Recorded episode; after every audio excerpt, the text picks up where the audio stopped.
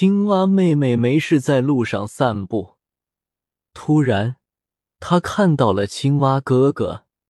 咦，青蛙哥哥在干什么呢？青蛙妹妹感到很是不解。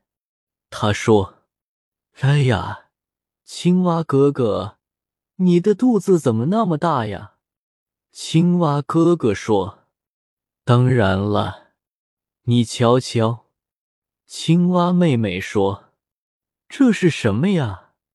青蛙哥哥说：“这是我练出来的气功，很厉害的。”青蛙妹妹说：“我不信，你给我看看。”青蛙哥哥对准了池塘里这边的六条小鱼一吹，呼呼呼呼呼，一阵风响。六条小鱼被吹到池塘的那边去了。这时，有一只秃鹫恰好经过，看见了青蛙妹妹，就想吃它，就俯冲了下去。青蛙哥哥看见了，急忙吹出一口气，秃鹫被吹出几万里。